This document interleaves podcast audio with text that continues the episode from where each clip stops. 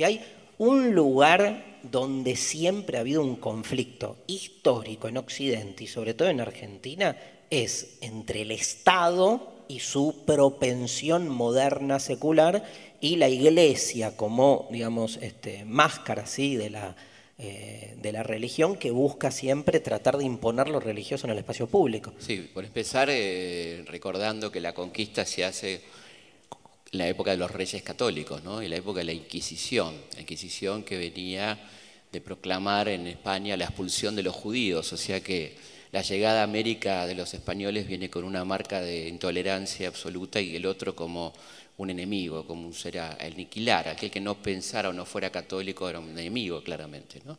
Por lo tanto, ahí tenés un primer elemento donde la, iglesia es indispensable para la justificación de la conquista, va junto con la, cruz y la espada, son inseparables, y por lo tanto esa presencia eclesiástica no puede ser obviada aún por los gobiernos que surgen a partir de la revolución, o que la revolución termina rompiendo relaciones con el Vaticano, particularmente en 1816, cuando el, Papa Pío VII dice que los americanos que alcen sus armas contra su bien amado hijo Fernando VII irán directamente al infierno, lo cual le, llama la atención a San Martín, que le escribe a su amigo Belgrano, el más católico de los próceres, donde le dice, pero como no había un purgatorio, vamos derecho al infierno, ¿no?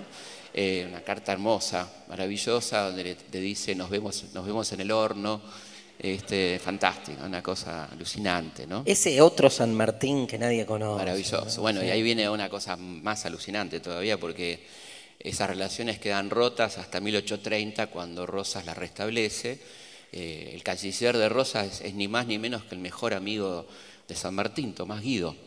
Y él escribe San Martín muy enojado de su exilio en Bélgica ahí donde le dice, bueno, me enteré que han restablecido las relaciones con Roma, usted deberá explicarme por qué. Dice, pero bueno, como van a necesitar un obispo para la nueva sede de Buenos Aires, yo les aconsejo que ese obispo sea un santo.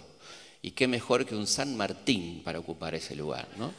Se ofrece como obispo de Buenos Aires en una carta tremendamente irónica, genial, etc. Esas relaciones quedan de alguna manera establecidas y evidentemente el poder de la Iglesia se hace cada vez más fuerte, que lo que queda expresado en el artículo segundo, ni más ni menos, de nuestra Constitución. Artículo segundo. ¿eh?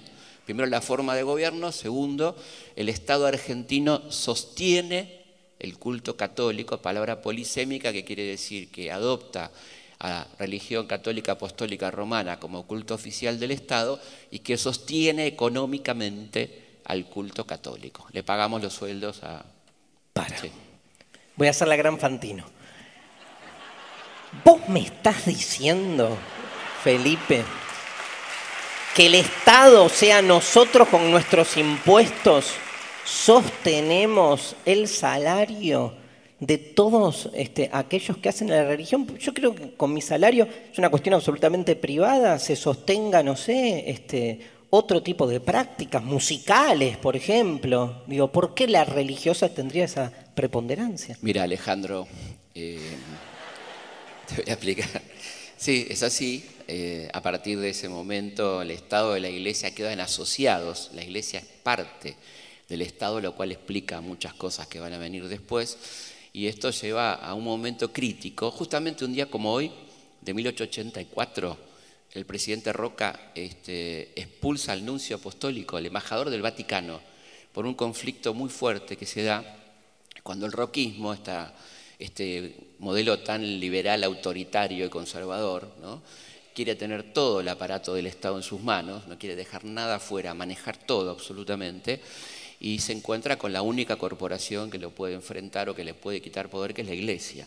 Por lo tanto, comienza a hacer una serie de reformas conocidas como leyes laicas, la cual la primera es la ley de educación gratuita, laica y obligatoria, lo cual a la Iglesia le quita dos cosas, eh, poder este, político, influencia al manejar la educación y poder económico porque esa educación era privada y se pagaba.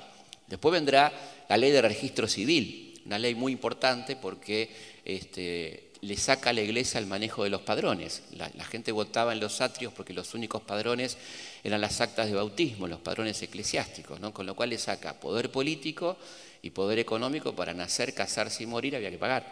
¿no? Entonces, eso sigue aumentando el conflicto. Luego vendrá la ley de matrimonio civil. Todo esto también al calor de la inmigración, ¿no? que donde venía gente judía, musulmana, que no la única forma de casarse era por la iglesia. Por eso el registro civil también, el matrimonio civil, es aprobado y viene la última etapa, que era el debate por el divorcio.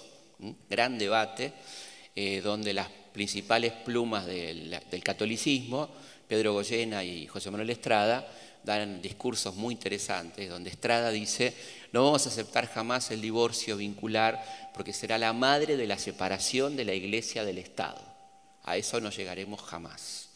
Bueno, casi lo logra porque el divorcio recién es sancionado en 1987, durante la presidencia de Alfonsín con grandes conflictos y muchos problemas. ¿no? Y la separación de la iglesia del Estado jamás llegó hubo un momento donde se estuvo a punto que fue el grave conflicto que tuvo el peronismo con la iglesia, el peronismo que comienza siendo un movimiento totalmente católico, que le da grandes privilegios a la iglesia, la educación católica obligatoria, subsidios y demás, y que termina en el 54 con un grave conflicto cuando la derecha católica interpreta que el peronismo, a pesar de ser claramente antimarxista, un partido católico, está siendo demasiado obrerista.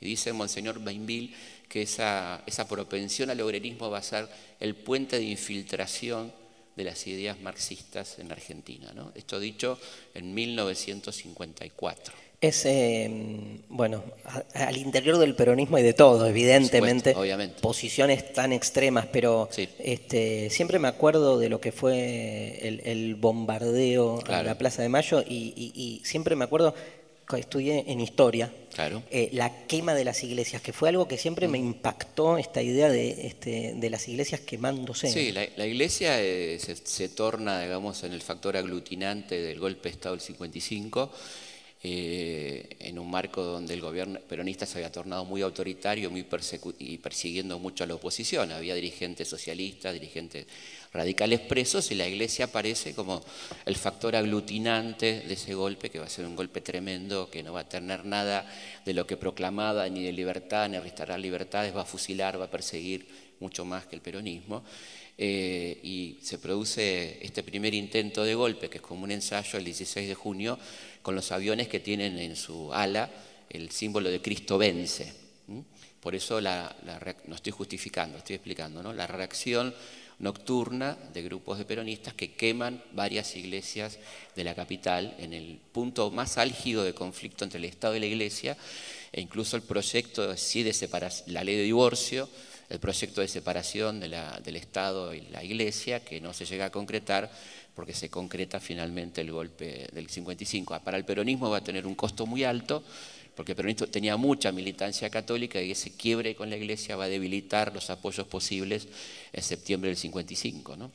¿Y, la relación entre la iglesia y la dictadura? Bueno, yo creo que habría que sacar una primera confusión lingüística, me parece, cuando se dice la iglesia fue cómplice de la dictadura. La iglesia no, no fue cómplice, fue una parte estructural, como parte del Estado, fue una parte central en la justificación y el adoctrinamiento de los represores. ¿no?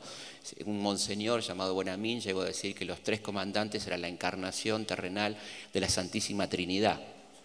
¿no? ¿Quién era quién? No dijo quién, pero no llegó hasta ahí, digamos, ¿no? Más era el Espíritu Santo. De Más era probablemente. Por el amor y esas cosas. El amor, bueno, eh, es decir que yo creo que es importante poner las cosas en su lugar y no decir que una complicidad, sino que hubo claramente una, una, una, función intelectual de, proyecto de represivo. Por supuesto que estaba la otra iglesia que siempre existió, ¿no?